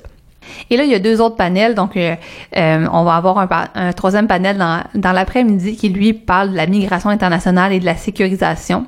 Donc, euh, ils vont parler, en fait, des questions, entre autres, du libre, la libre circulation en Afrique de l'Ouest, entre autres. Euh, on va parler de l'immigration sélective pour revitaliser Détroit, euh, des politiques migratoires et construction de, de l'altérité en France. Donc, on traite beaucoup de plusieurs continents à travers tout ça. Il y a beaucoup de choses qui sont traitées. Et pour le quatrième panel, on va parler du travail parce que le travail reste quand même le moyen d'intégration le plus reconnu vraiment parce que ça procure justement les moyens financiers pour pouvoir s'intégrer. Donc, euh, à travers tout ça, il va parler entre autres des, ressources et des outils pour euh, contrer la discrimination des personnes immigrantes sur le marché du travail, euh, mais aussi justement la, les questions euh, plus juridiques par rapport à tout ça et le rôle d'Internet dans l'insertion des personnes immigrantes sur le marché du travail. Donc ça, ça va être très intéressant. Les difficultés de l'insertion des médecins algériens sur euh, le marché du travail canadien. Donc, on, parlait encore une fois d'un cas spécifique. Euh, donc, vraiment, c'est un beau, euh, un bel événement qui va avoir lieu le 4 mai. Et euh, puisqu'on allait déjà être en onde à ce moment-là, on valait mieux vous en parler tout de suite parce que ça a lieu, en fait, de 9 h le matin jusqu'à environ 5, euh, 5 heures le soir. Donc, chaque panel, en fait, va être suivi d'une discussion parmi les gens du public. Donc, il y a le moyen de poser vos questions. Donc, ça valait la peine d'en parler, justement. Et donc, c'est un peu euh, ce qui met fin à notre émission Recto Verso de cette semaine, le 27 avril. Donc, c'était tout pour moi aujourd'hui pour l'émission Recto Verso. C'était Marie Chabot-Johnson au microphone. Je vous invite à rester à l'écoute de CKVL 100,1 FM. Vous serez en compagnie de mon collègue Steve Legault qui va vous parler euh, des actualités du Grand Sud-Ouest de Montréal. Et je vous invite à toujours faire des belles découvertes pendant le prochain week-end.